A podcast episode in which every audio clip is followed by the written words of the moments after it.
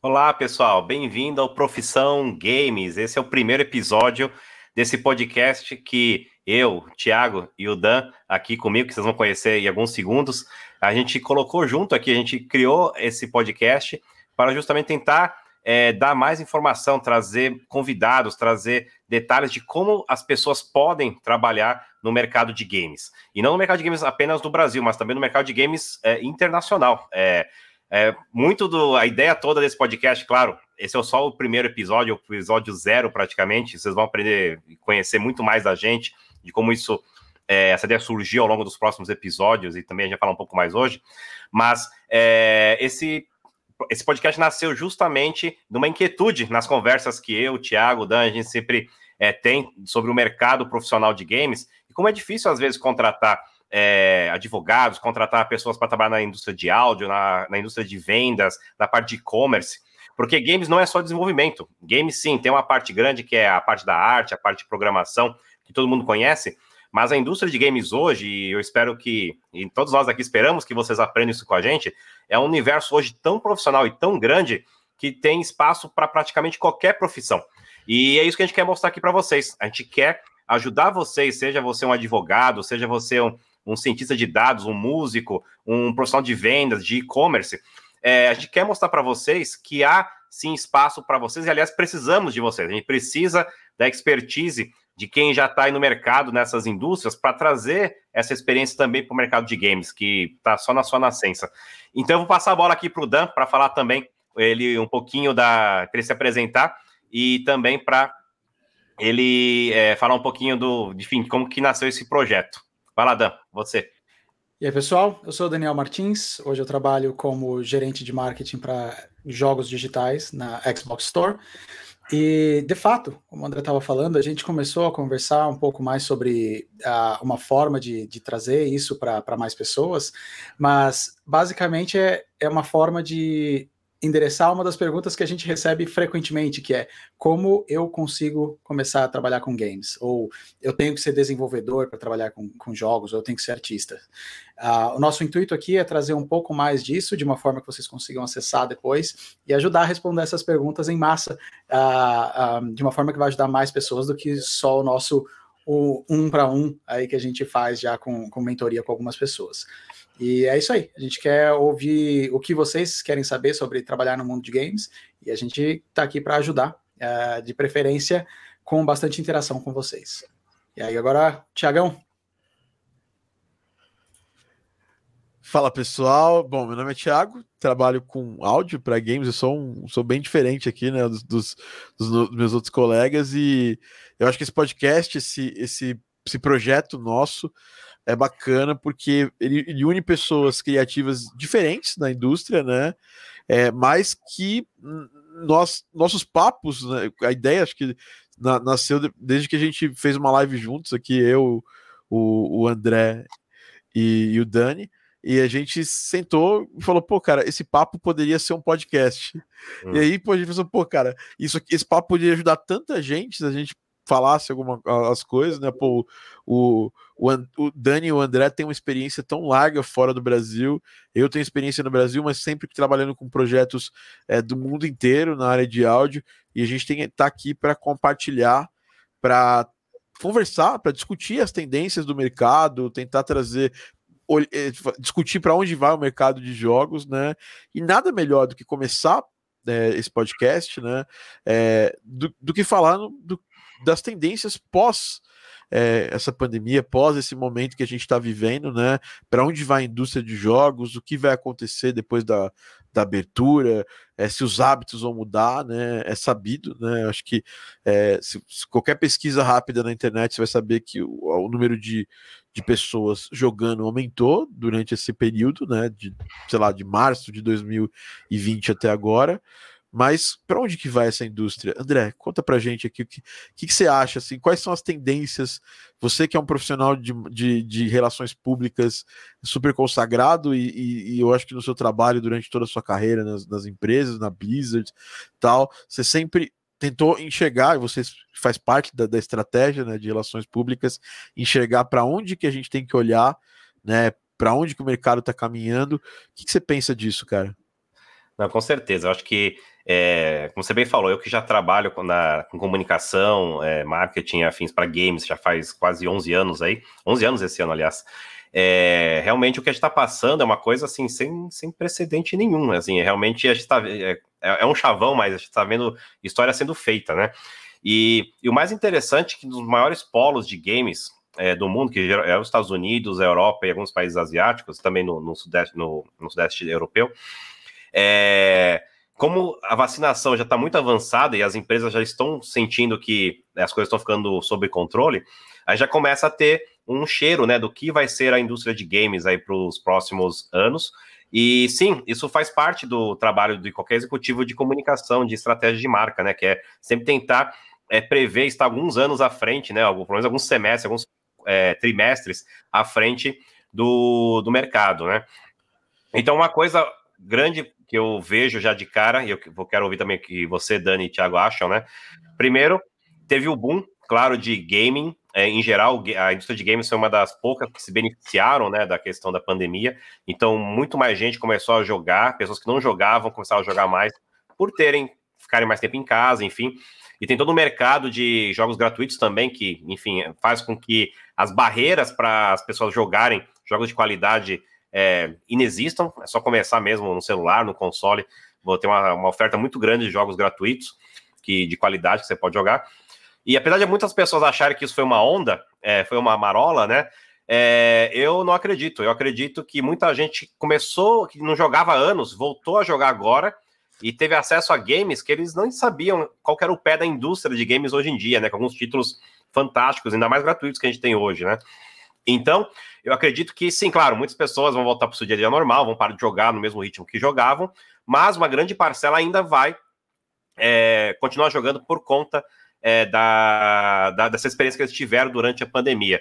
Então, acho que esse é um bom tópico até para começar. O que, vocês acham? Você acha que, é, Dan e Thiago, esse, essa galera que não, não jogava há anos, porque não são gamers de verdade, são games casuais, começaram a jogar agora, saiu console novo, geração nova, jogos gratuitos super quali de super qualidade. Vocês acham que eles vão ficar ou eles é, vão todo mundo embora e voltar para suas vidas normais? Cara, eu acho que tem, tem potencial e depende muito de como nós, como indústria, vamos é, continuar trazendo essas pessoas para o console, né?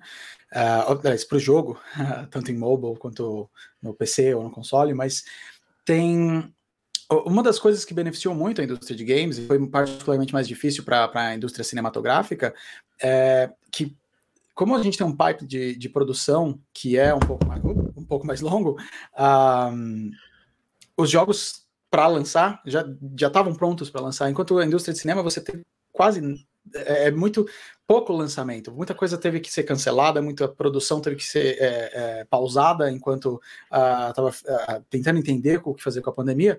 Então, não só é, você está em casa, você é, não vai ao cinema e aí você vai querer consumir, consumir o seu entretenimento de casa, como alguns dos filmes que a galera estava esperando, de repente o pessoal não sabe o que fazer. Eu não, eu não sei lançar, no, eu não posso lançar no cinema, o que, que eu faço? Eu lanço direto em casa?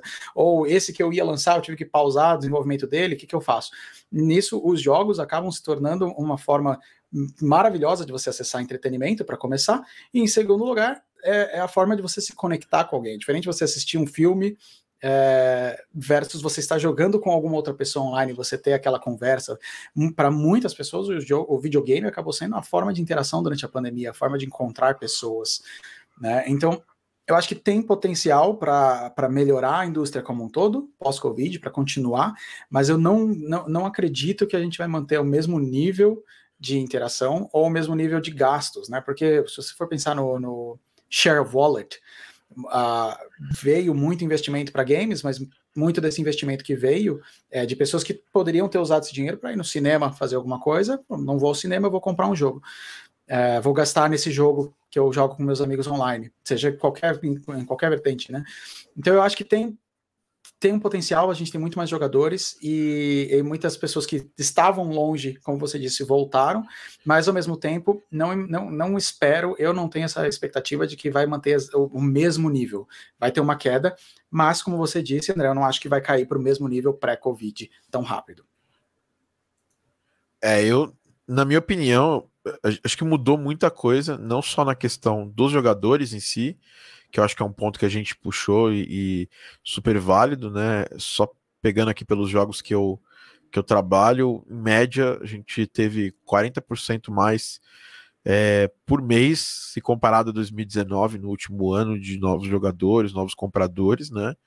Isso já é uma coisa, como vocês falaram, porque as pessoas estavam focando mais, tinham mais liberdade para focar no, na, na, indústria, de, no, nos jogos em si, como, como entretenimento, até porque o cinema não existiu naquele momento, e, e além do cinema não estar tá sem, tá, tá sem presença, a gente teve também nas séries, né, hiatos grandes, porque não, tem, não tinha como gravar e tudo mais.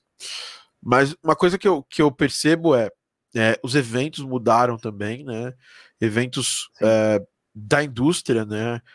Que nunca foi pensado que eles seriam online, tipo a GDC, tipo Digital Dragons na Polônia, tipo agora o White Knight lá na, na Rússia. É, todos esses eventos eles tiveram a possibilidade de acontecer online e as empresas, as empresas organizadoras dos eventos gostaram disso. Então, eu acho que dificilmente esses eventos não vão ter mais a possibilidade online. Na verdade, Algum eles vão ter online. online, pelo menos, né? É, recentemente. A E3 é um grande exemplo, né? É, porque é. a E3, até alguns anos, a indústria praticamente abandonou a E3, porque a E3 é muito focada em varejo, em, em quem estava no, no centro de convenções, então cada publisher, cada empresa resolveu fazer sua própria versão online para atingir o público final. E agora, com a edição virtual, todas as publishers voltaram praticamente, todos os grandes nomes da, da, da, da, da E3, como a Nintendo, por exemplo, que tinha sumido faz tempo, todos voltaram, né? É, e, e bom, continu, só continuando esse, esse negócio, você falou da E3, né? É, além disso, a gente estava falando das, desses esses eventos online e tal, de educação, que eu acho que dificilmente vão voltar.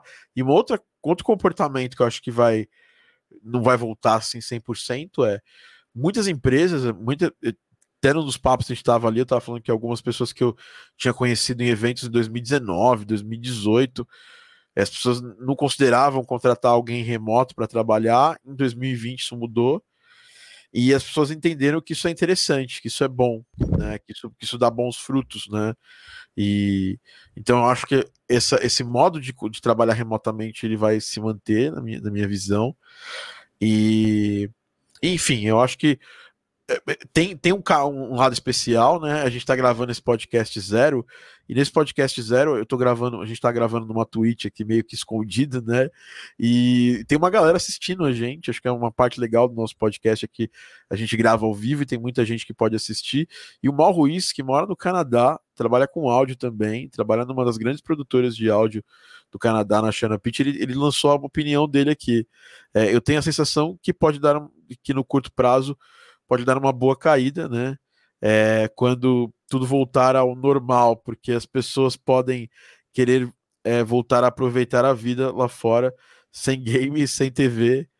Mas isso é só um palpite e, eu, eu, eu, acho que eu acho que isso pode rolar mesmo, né? Pelo menos no primeiro momento, né? É, Sim, com é, observação de que estamos chegando no verão aqui, né, no hemisfério uhum. norte. Então, essa é a época. Estados Unidos, aqui no o meu condado, a gente está. É, a taxa de vacinação é 75% já.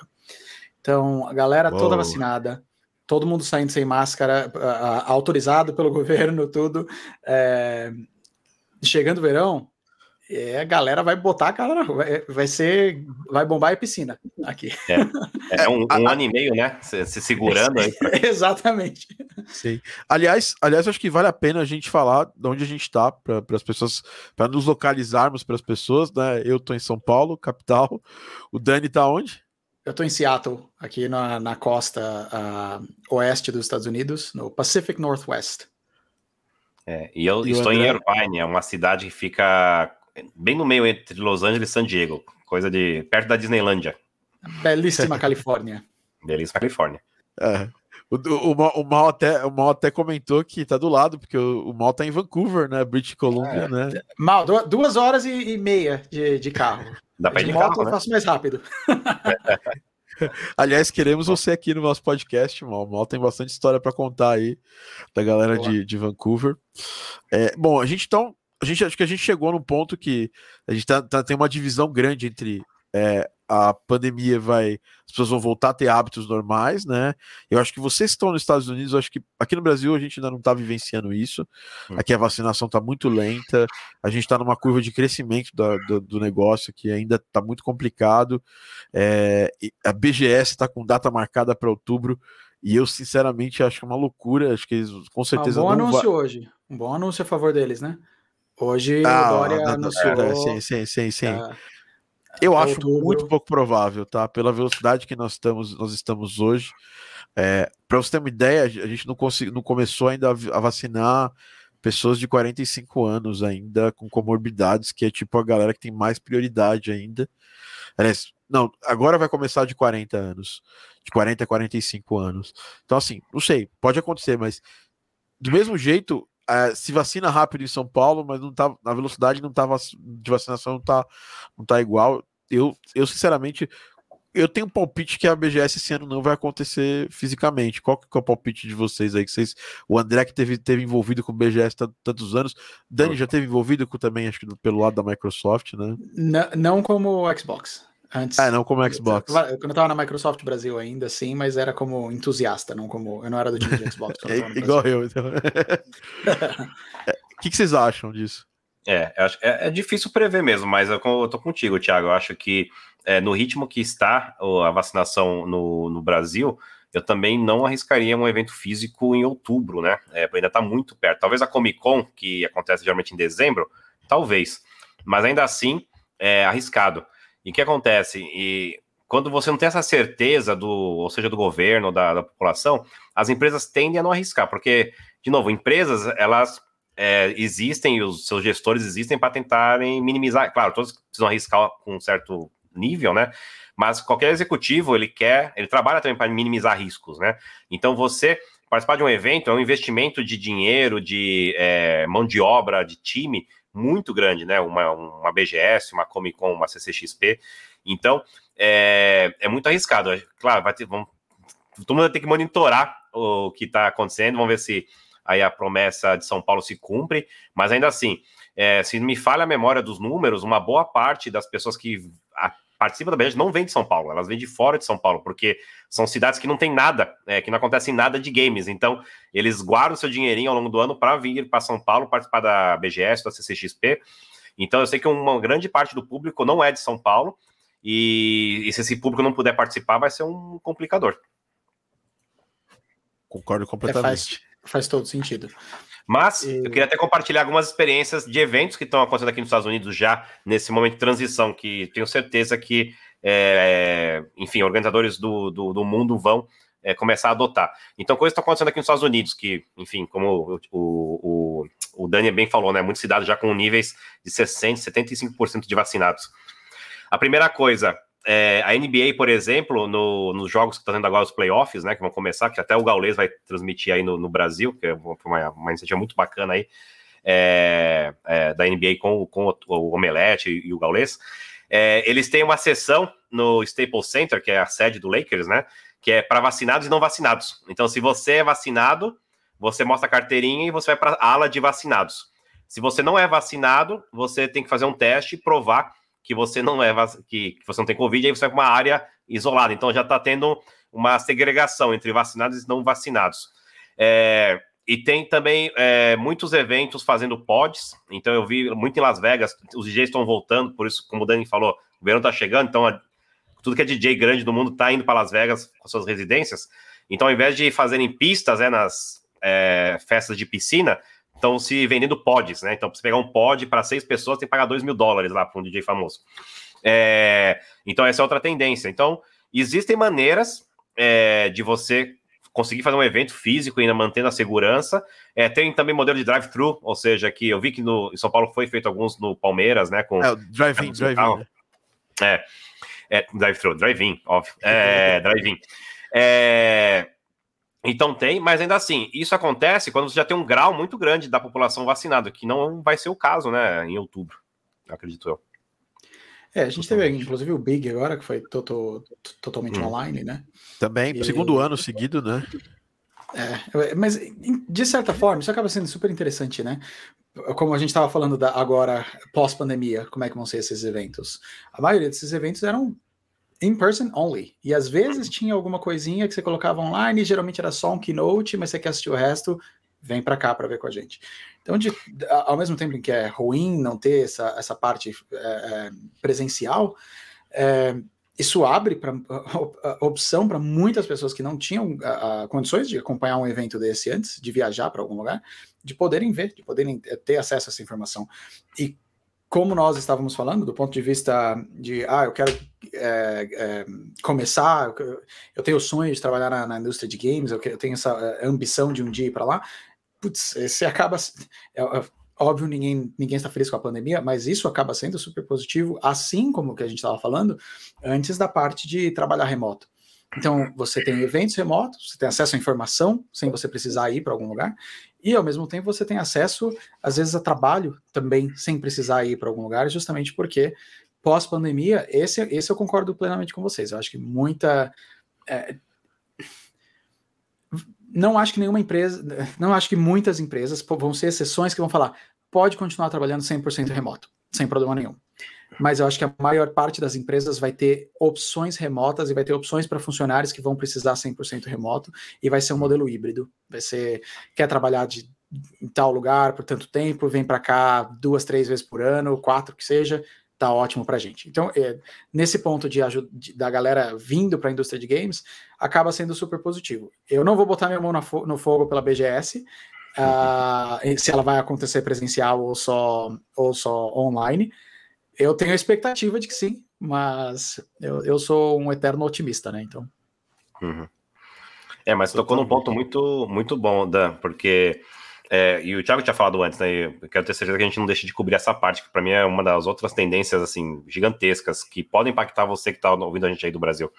É, é a questão do trabalho remoto. Então, acho que o Dan e o, e o Thiago já falaram alguns dos pontos dessa tendência.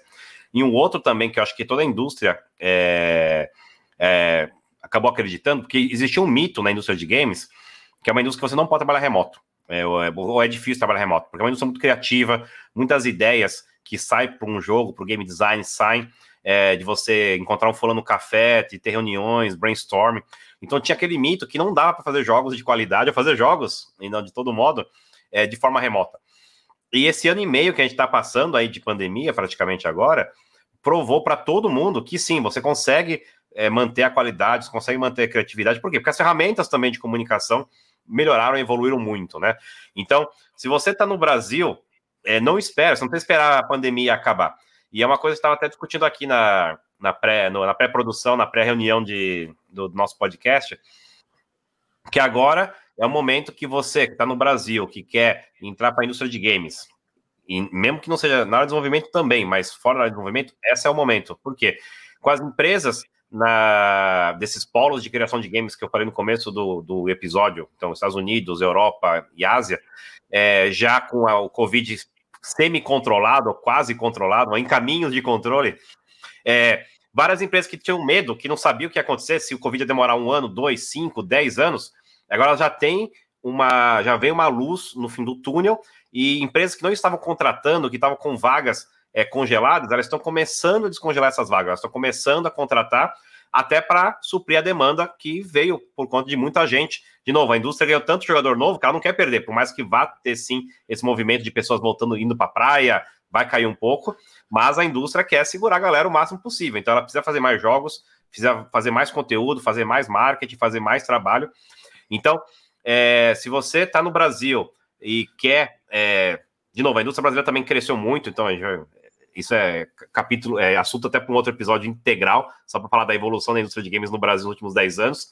Mas no Brasil e para fora, se quiser ganhar em dólar, em euro, esse é o momento que você, brasileiro, não espere o Covid ficar sob controle aí. Você está em casa, comece a procurar oportunidades.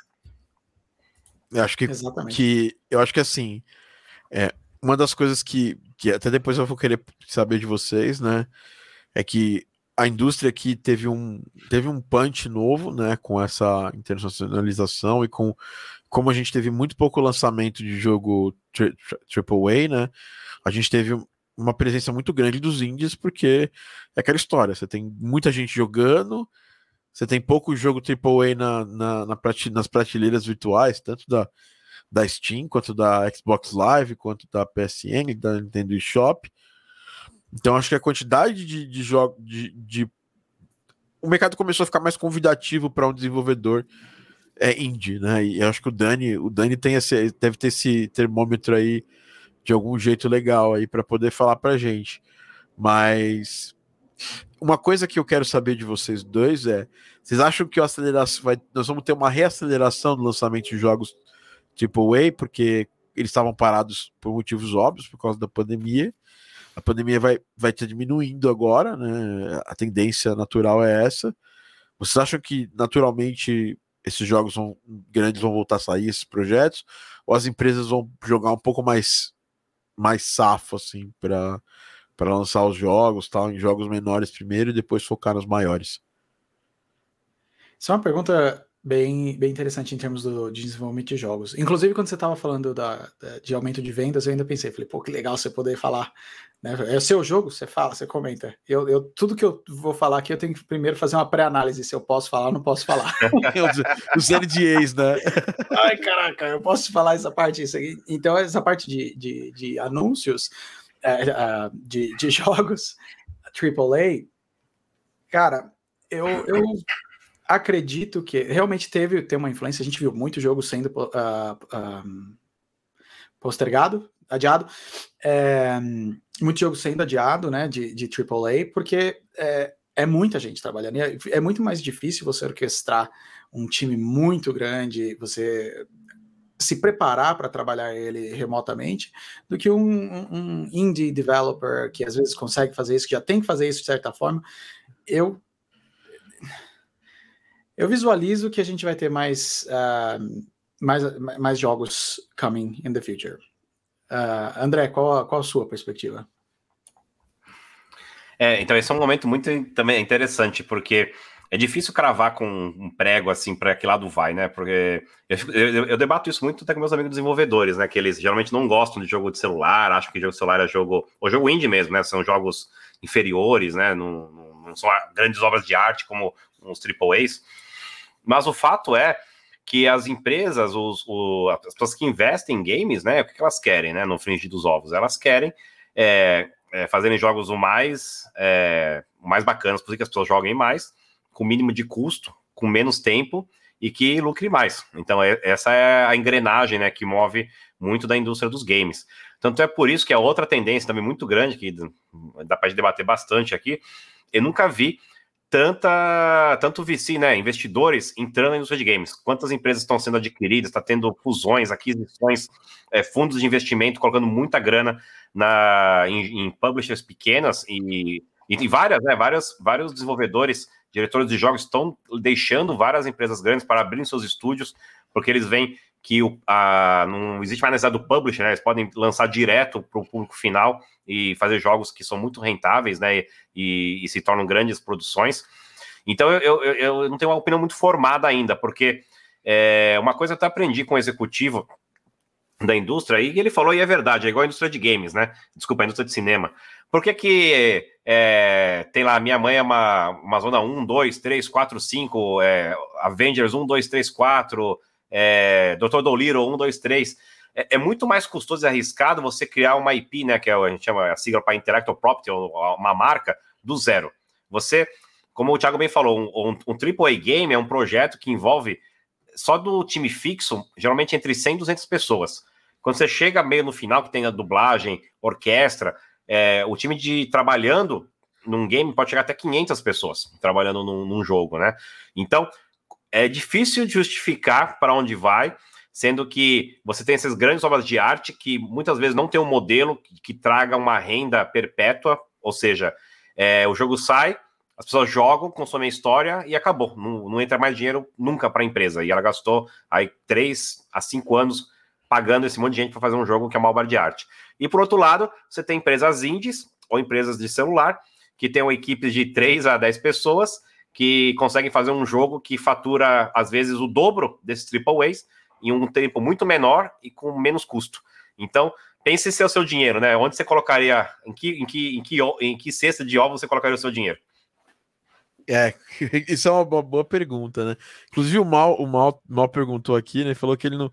E assim, ele tem contato com uma boa parte de, de da indústria indie lá do Canadá, mas também já fez jogos jogos AAA que, que, ele, que ele falou que surpreendente, ele nunca tinha ouvido esse esse esse mito de que não dá para fazer jogos remotamente, mas é, do ponto de vista de, do, do AAA, eu acho que com certeza nas empresas é, AAA que vocês trabalham tal, isso que acho que existia uma, uma existia uma certa uma certa resili uma resistência para para fazer tudo remoto, né? Ou, ou, ou, ou é, você acha que é, hoje e, e vocês acham que as empresas, essas empresas grandes de jogos AAA, agora elas vão voltar a, a, a demandar a presença é, full né, das pessoas lá no local tal?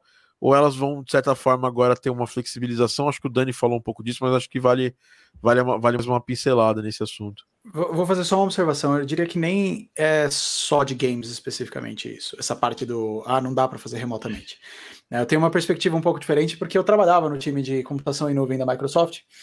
E uma das coisas que nosso time fazia era justamente levar para as empresas é, as ferramentas que tem da Microsoft, SharePoint, uh, o Office Online, você tem o Azure, você tem Teams. Quais são as ferramentas que nós, nós temos como Microsoft para ajudar as empresas a, a, a, possibilitarem o trabalho remoto?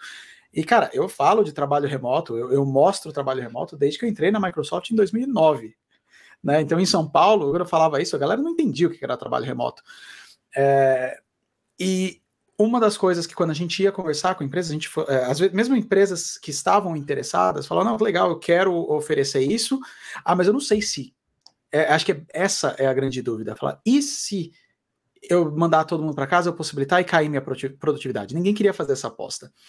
A, a pandemia tirou totalmente esse, esse, poder de decisão das pessoas. Você não vai, não é uma aposta que você está fazendo, simplesmente você não pode trabalhar do, do, escritório. Então, a gente vai ter que fazer e vai ter que fazer da melhor forma possível.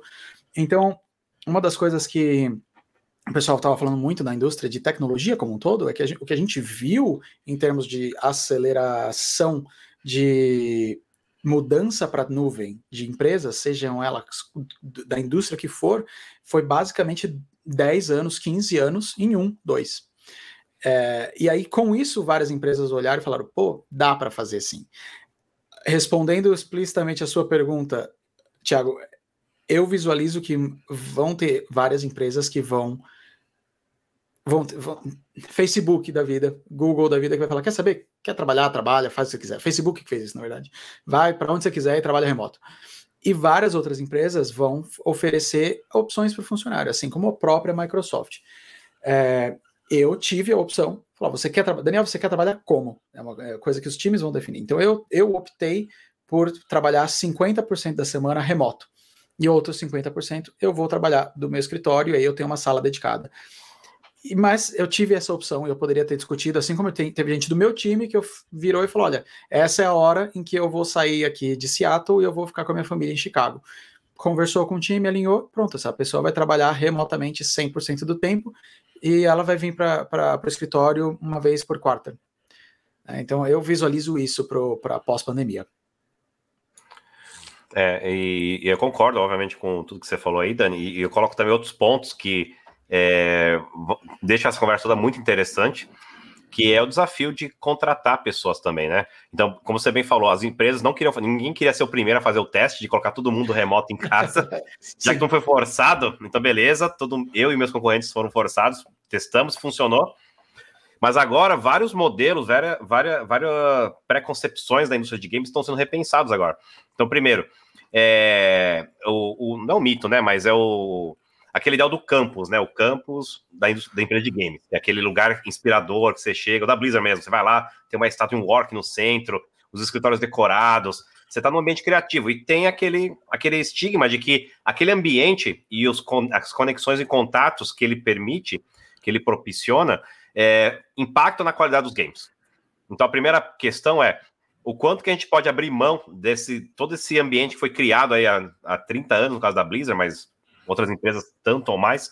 É, você pega uma CD Projekt lá na Polônia, você pega uma Rockstar, todas elas têm campos que foram criados com isso, para é, per permitir que a criatividade flua, né? Que aquele ambiente influencie a criatividade, influencie encontros que façam com que as pessoas se conectem e isso impacte os jogos de forma positiva.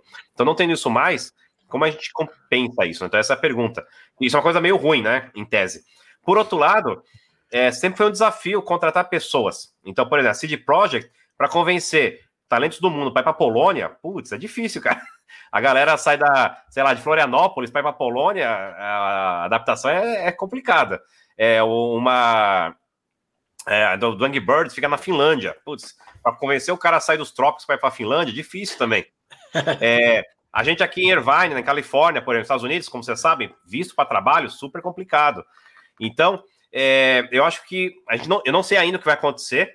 É, eu acho que vai ter um balanço, mas as questões estão sendo pesadas, como a gente fala aqui, as we speak, né? As pessoas, tudo bem, a gente vai perder um pouco indo remoto, porém a gente vai ter acesso a um, a um pool de talentos mais baratos, porque eles vão poder contratar pessoas em lugares que o dólar ou o euro não é tão forte, é, com a mesma qualidade entregando tudo, né? Então, não sei se vocês têm alguma ideia. Eu não tenho uma opinião formada ainda é, a, sobre o, resultado final, mas eu sei que são esses os vetores, os levers, né, que estão sendo discutidos nesse momento. E aí, e aí para corroborar com isso, ainda tem mais um ponto aqui que o Mal levantou muito bem, né? Existe, existe uma questão de competitividade de contratação também, que a empresa vai se, a empresa vai se arriscar. Que empresa vai se arriscar Sim. É, a dizer que ninguém vai trabalhar em casa quando a concorrente permite isso, né? Uhum. E, e, e, faz e todo a... sentido, isso principalmente do, da perspectiva norte-americana, da área de tecnologia, né? São as empresas. A gente viu isso no, no Brasil acontecendo um movimento agora de, de, diminuir um pouco o CLT e as regras, né, flexibilizando um pouco mais as regras de, de trabalho. Aqui nos Estados Unidos é assim é, é não, não tem regra, basicamente. é muito pouca regra que tem, e funciona na base da competição. Para a tecnologia, que você, as empresas estão disputando a tapa os, os melhores profissionais, isso funciona maravilhosamente bem. Google, Facebook, Microsoft vão te oferecer os melhores benefícios do mundo para te atrair. Agora, para quem trabalha em outras indústrias que não tem competição, em que o poder está na mão do empregador e não na mão do empregado, aí é realmente o, o, o, empregador que manda em qualquer coisa. Então, esse é o risco de ter flexibilização demais. Ao mesmo tempo, para as áreas disputadas, onde o poder está mais na mão do empregado, como tecnologia, como games, de fato, não, você vai, você tem, você é um desenvolvedor excepcional, o pessoal te quer, ou você é um, um dos melhores profissionais de comunicação na área de games, eu quero você você tem lá três, às vezes quatro offers na mão de gente disputando, você vai escolher o que tem o melhor benefício. Então, realmente, não visualizo alguém virando agora e falando, só eu vou fazer todo mundo trabalhar de casa. Se você quiser trabalhar aqui, é assim. É a debandada geral. Com toda certeza. E acho que agora é bom a gente falar das áreas que a gente acha que são promissoras aí da, da indústria de games que vão crescer depois desse, desse período, né?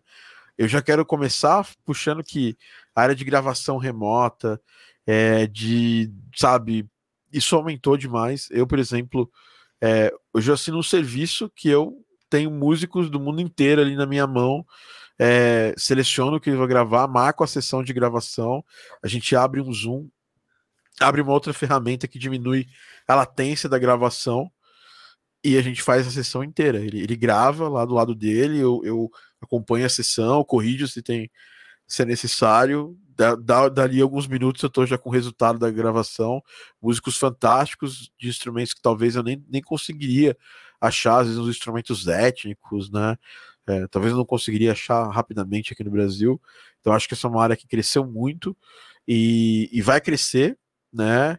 E eu acho que tem outras, outras áreas, né? Acho que tem trilhas de dados, acho que o, acho que o, o, o André tem bastante coisa para falar disso aí, porque você tem pesquisado bastante sobre essas novas áreas, essas áreas que estão que crescendo, até como um profissional é, da área que da área geral, né, de games, seu, seu, o cara das relações públicas ele conhece todo mundo de todas as áreas porque precisa conectar às vezes uma área com a outra, precisa trazer, vai linkar essa área com a imprensa, né?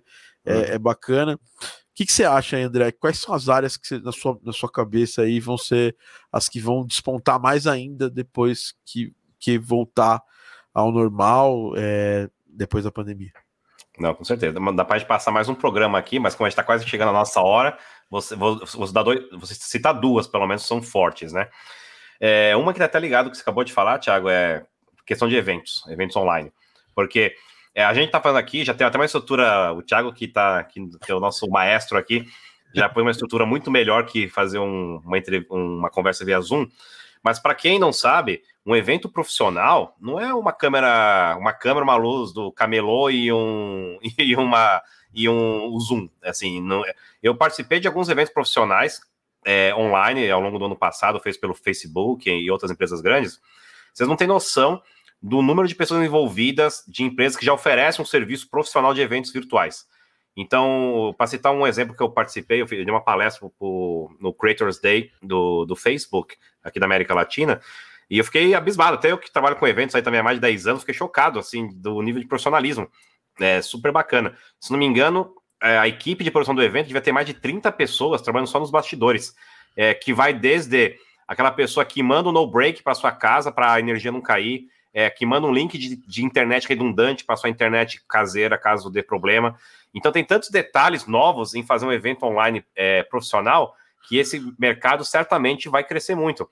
E outra coisa, muitos eventos, que você pega um, um, DC Fandom, que não é de games, é da DC, mas é dentro da área de entretenimento, também tende, esses eventos tendem a ter versões locais, então o evento é em inglês, só que ele vai ser transmitido com dublagens, com é, igual o Oscar mesmo, com dublagem em tempo real.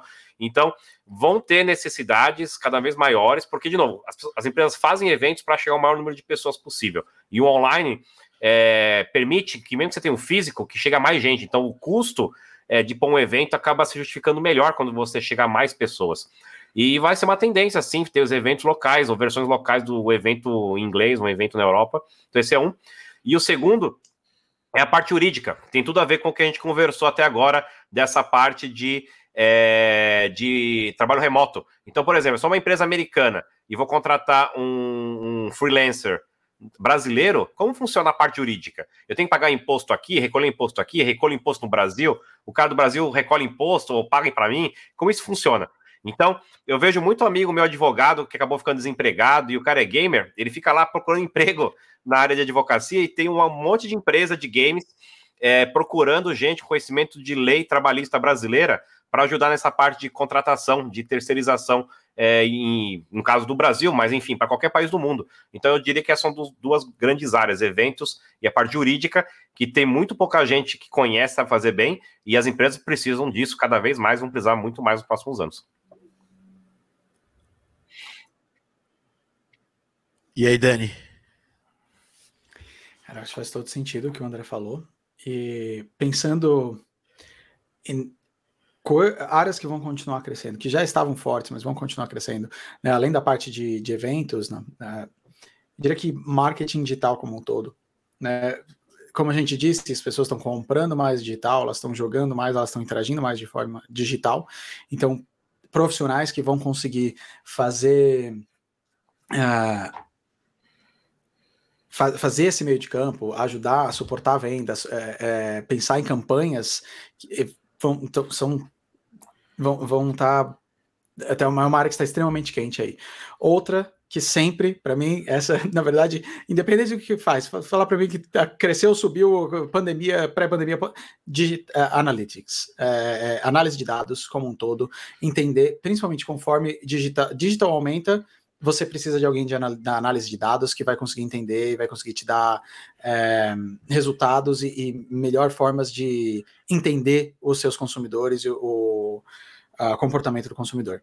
Por último, eu diria que conforme você tem mais intera interação digital, conforme você tem mais eventos digitais, como o André falou, community managers, é pessoas que vão trabalhar online, é, que vão fazer essa interação do jogo com a comunidade, vão fazer interação da empresa com a comunidade, é, são, são vagas que eu vejo crescendo bastante. Tiago? É, bom, cara, eu, eu já, já até soltei uma dessas que eu falei. Eu acho que a inteligência de dados vai aumentar muito também, porque é uma coisa que é, as empresas já pensavam nisso, mas com a presença online, as pessoas uma, uma presença maior online, a gente tem, tem que ter mais inteligência quanto a isso. Eu acho que uma área que vai crescer, vocês falaram muito da questão de eventos, né? Esses eventos híbridos, eles vão é, crescer mais. Antigamente as pessoas tinham, tinham, tinham que assim, ah, a pessoa tem que vir aqui para poder consumir meu evento. É, e, e, a gente estava falando desses modelos de eventos, tem modelos de eventos que já fazem tudo, tudo, toda a parte de consumo né, dos, da, sei lá, merchandising, é, a parte de vendáveis, marketplaces, todos online. Você mesmo, Dani, aí durante esse, esse, esse evento que teve aqui no Brasil, é, a, o Big tinha lá uma, uma, área, uma área especial lá no Xbox Live, é, dos jogos nacionais, esse tipo de, de venda sazonal. Eu acho que com certeza as grandes empresas vão começar também a se preparar para esses eventos, né? E eu acho que é, essa, esse hibridismo vai ser, vai ser uma coisa interessante para tudo, não só para o trabalho, é, para os shows, para música. É, vai voltar, eu acho que obviamente as pessoas estão estão com muita ânsia de voltar e isso vai ser rápido assim, as pessoas vão querer sair de casa. Quem aqui não vai querer fazer uma viagem? Eu mesmo quero visitar o André, quero visitar o Maurício, né? É, quero visitar visitar o Dani ali em Seattle. Então assim, a gente, a gente tinha, tinha até passagem marcada para esses países, né? E, e eu, obviamente, eu vou querer viajar também. Então, acho que todo mundo vai, vai, vai ter essa ânsia, principalmente, acho nos primeiros 12 meses a gente vai ter uma explosão grande e talvez uma, uma retração do mercado no ponto de vista das pessoas não estarem 100% mais sem, é, atentas ao, ao, ao, ao, mercado de games. Mas vocês acham que, assim, é, pode ter um, uma, um, um, sei lá, um, uma espécie de, de crise é, do mercado por causa disso? Ou vocês acham que é só realmente uma, um comportamento social? Porque do mesmo jeito que vai ter gente que já, tem gente já tá saindo aí desesperada tal, fazendo tudo, eu, com certeza tem gente que tá que vai ficar um pouco mais reticente, principalmente eventos de, de, grande, de grande aglomeração. E uma coisa é, é certa, né? Um hábito é, é, construído é muito difícil de ser destruído, né? Então, é, eu penso assim, vocês acham que vai ter algum tipo de crise, né? Nesses primeiros aí seis meses é, do fim da do fim da pandemia, mas do controle da pandemia, né? De crise do que especificamente? De eventos presenciais? De, diminuir, diminuir o, número de vendas dos jogos, diminuir o número de jogadores online. É, assim, porque pode ser um side effect, as pessoas vão para a rua, as pessoas se uhum. preocupam menos com jogos. Você até falou lá no começo do, do podcast aquele negócio do share of wallet, que você acha que isso vai diminuir, né? Você é, prevê, as empresas provavelmente devem estar se preparando para isso. Elas preveem que vai, ou vocês pensam que as, que as empresas devem estar pensando na diminuição do número de vendas, esse tipo de coisa? É, eu acho que assim, um hecatombe nuclear, eu não, não prevejo isso, não, não vejo acontecer. Pode ter de novo uma reação é, temporária, como você me falou, muita gente querendo sair e tal. Mas, de novo, é, eu acho que uma das grandes, uma das coisas mais bonitas, né, ou, ou interessantes da indústria de gaming, em comparação com a música, cinema e outras, né, é que tem produtos para todos os gostos e todas as situações. Então, se você é uma pessoa que fica mais em casa, pô, você vai jogar no console, vai jogar no PC. Se você é uma pessoa que está mais on the go, né, a pessoa que está viajando, pô, você pode jogar no celular hoje, jogos, aliás, o mesmo jogo, né, hoje com o crossplay, né, você pode continuar o seu progresso, é, você começa jogando no Xbox em casa, é, vai para casa do primo, joga no PC lá e depois vai para o celular e continua jogando lá e o progresso está compartilhado aí. É, Xbox Cloud, entre... pega seu celular e joga na piscina, cara. É, exatamente. É então, cara, hoje, de novo, pode ter sim variações, mas eu não vejo. Acho que até foi o Dani que falou, né? Você que falou há pouco é, aí, antes, né? É, pô, são, são, hábitos novos foram criados, né? E dificilmente os hábitos vão deixar de sair, né? Ou vão, assim, desmudar. Depois de um ano e meio, já falam, né? Se você. A galera que começa academia, se você vai na academia três meses, você, em tese, pega o hábito da academia, pega o gosto e segue na academia pela vida, né? É, então, um ano e meio jogando coisas que você não jogava, tendo experiências interativas que você não tinha. De novo, tem gente que vai desistir, igual tem que desistir da academia também no quarto mês, mas eu acho que um grosso ainda segue aí, com diferentes doses, claro, mas eu acho que segue. Então, acho que, como o Dani bem colocou antes, é, pode ter uma redução, mas é, a gente vai voltar para um nível maior do que a gente estava pré-pandemia. É, eu acho que esse é um, é um ponto principal. E, novamente, não, não, é que eu fiz uma, uma, uma, análise, um forecast, e se eu tivesse feito eu não podia estar falando a respeito.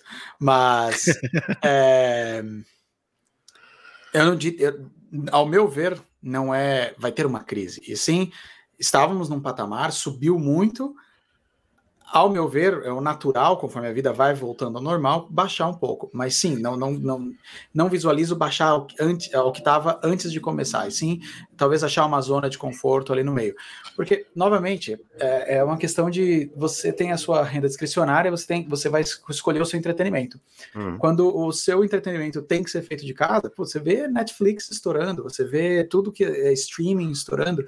E pensando como Netflix, Netflix subiu vai ter uma queda natural de pessoas que vão querer voltar a, a gastar, ao invés de gastar, a, pagar a, a subscription, elas vão querer gastar no cinema. Isso. Então eu acho que pensando nesse tipo de, de movimentação do mercado, sim. Mas ao mesmo tempo, a galera do nada virar e falar, quer saber? tive que fui obrigado a experimentar a vida digital durante a pandemia e agora eu vou largar tudo e viver na cabana, eu vou nadar pelado na cachoeira todo dia. Aí já é, acho que é outro nível de, uh, sair para o offline, né? Então eu acho que vai ser um equilíbrio entre os dois aí. Excelente, vamos nadar pelado na cachoeira, tô brincando.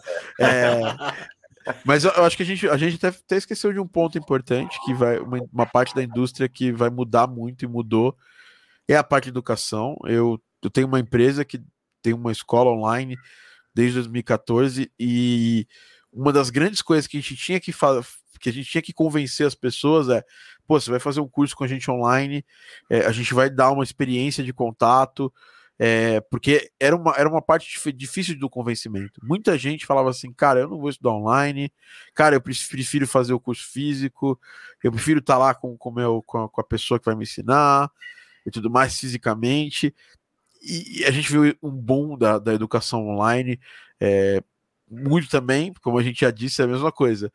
As escolas foram empurradas a fazerem, a fazer isso. Tipo, minha sobrinha, ela tá, começou a estudar recentemente e a escola imediatamente teve que mudar todo o esquema, teve que mudar para um esquema online, é, criar sites de apoio para os alunos, e isso existiu uma evolução que acho que não existia há muitos anos do, do trabalho é, online é, da, da educação online. Aí fora, vocês acham que esse esquema híbrido, porque aí já tinha muito estudo online? Tinha, mas eu, eu sinto que, o, que aqui no Brasil a gente tinha faculdades online, elas também estavam caminhando bem, mas eu sinto que aí, aí, principalmente, acho que eu penso da galera dos Estados Unidos, Canadá, que eu conheço mais o pessoal, o ensino online era uma coisa um pouco menos é, assim, as pessoas tinham, eram mais reticentes, principalmente o ensino de faculdade, mestrado, é, pós-graduação. Vocês sentem que, que aí a coisa vai caminhar para se manter desse jeito?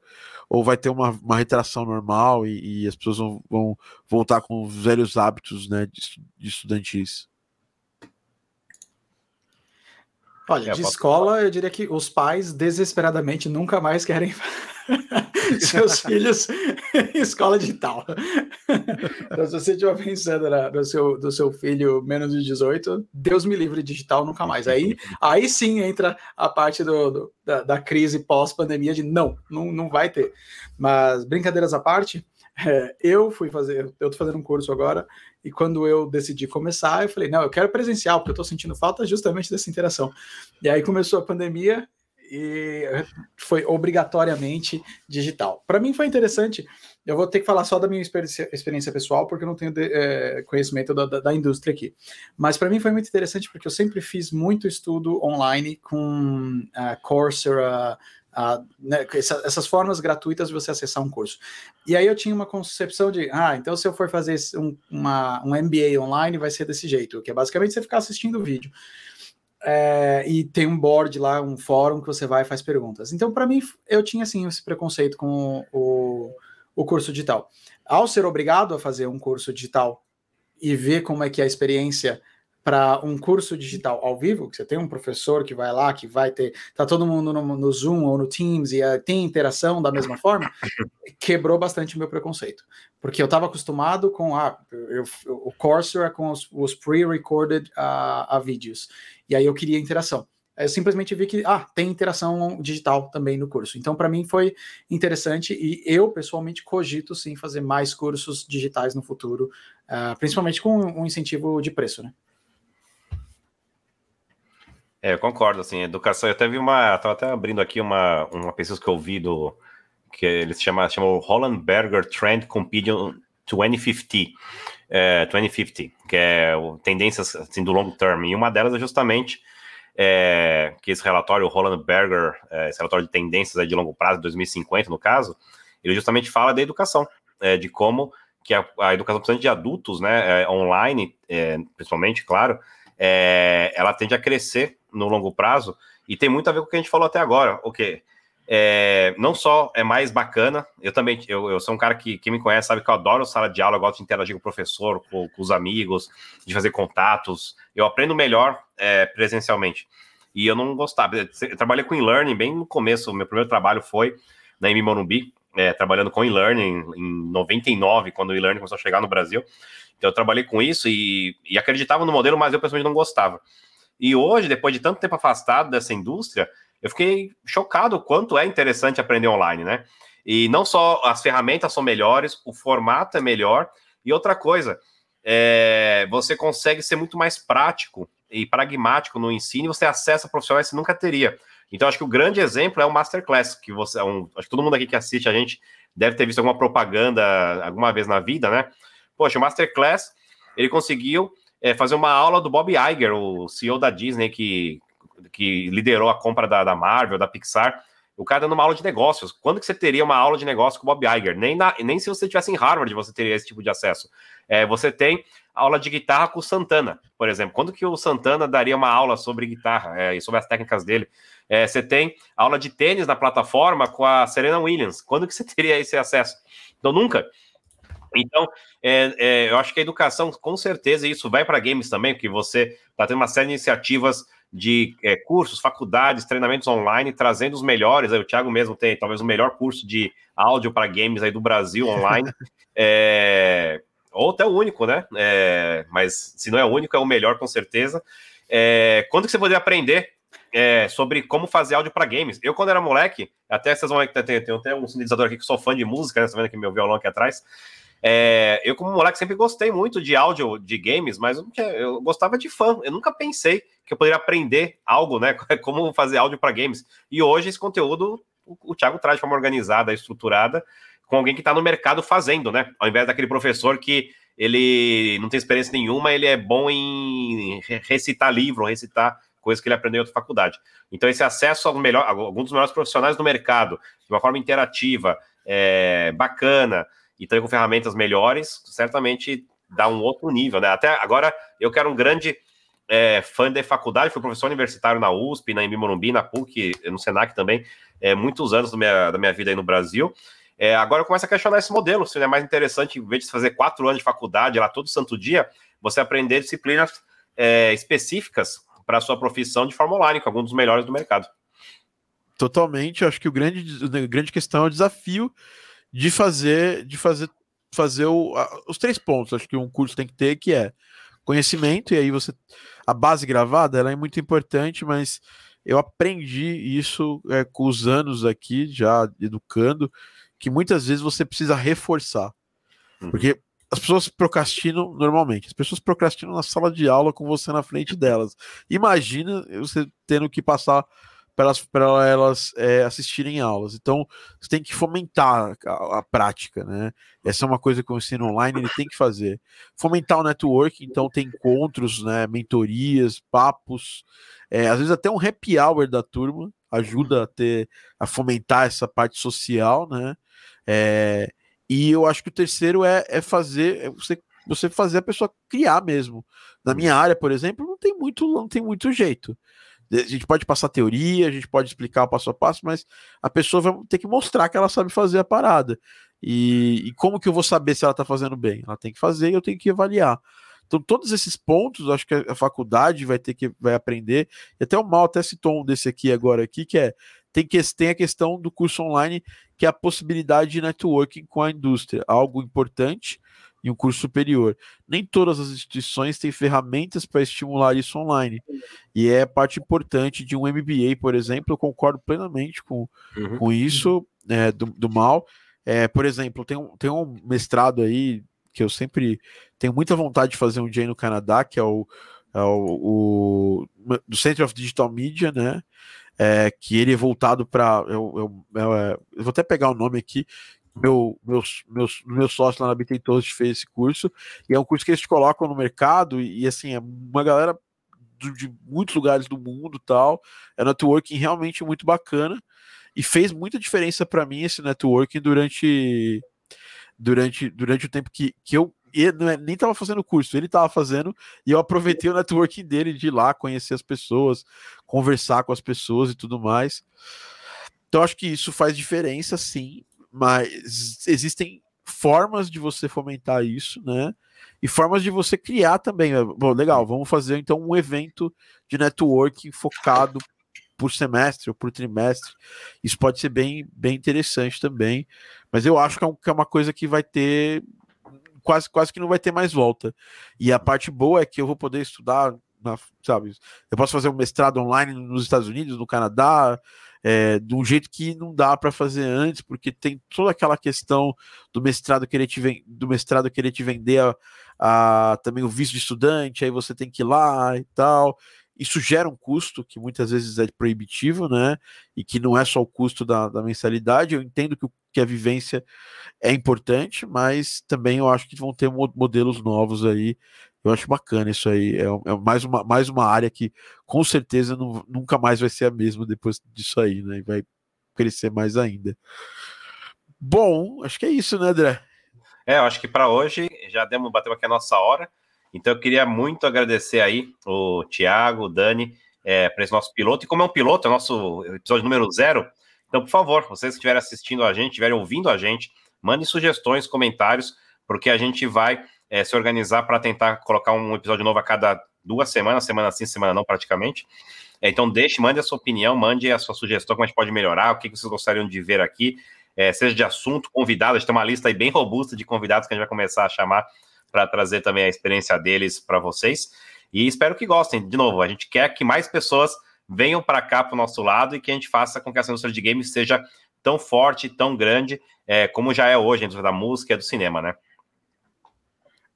E também não, não, não esqueça de nos seguir nas redes sociais. Aqui tem o Insta do André, é arroba André de Abril, né?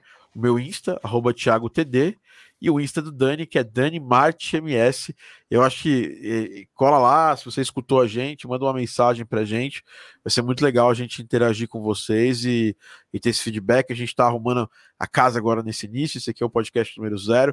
No próximo já vai ter convidado, a gente vai poder entrar em temas. É, fazer um podcast mais temático ainda, né? Esse aqui foi para você conhecer a gente. E, e Dani, é, é, considerações finais aqui, aqueles famosos considerações finais do, do podcast. Cara, eu acho que é bem animado para ter essa conversa uh, com frequência e tentar ajudar mais pessoas, né? Todo, acho que todos nós aqui passamos por esse sonho de um dia trabalhar com games e conseguir chegar lá. E agora a gente também tem outro lado de às vezes eu quero contratar alguém e às vezes vem aquela pessoa que ela só ama jogos, mas ela não é exatamente, às vezes, a, a melhor para aquela, a, aquela função que a gente está tentando contratar. Hum. Então, eu acho que tem duas coisas que a gente quer muito fazer com isso, né? Que é ajudar os melhores profissionais da sua área a considerarem jogos e ajudar as pessoas que querem trabalhar com jogos a dar esse primeiro passo. Então, super animado de fazer isso, de poder ajudar. E é justamente isso. Mandem perguntas. Se você já trabalha com jogos e quer saber mais sobre a indústria da nossa perspectiva, manda perguntas. Se você quer saber como começar, também manda aí pra gente. A gente vai ficar feliz em ajudar. Prazer imenso estar com vocês dois aqui e com todos que estão acompanhando também. Isso aí, galera. Falou. Falou, pessoal. Até a próxima. Abraço.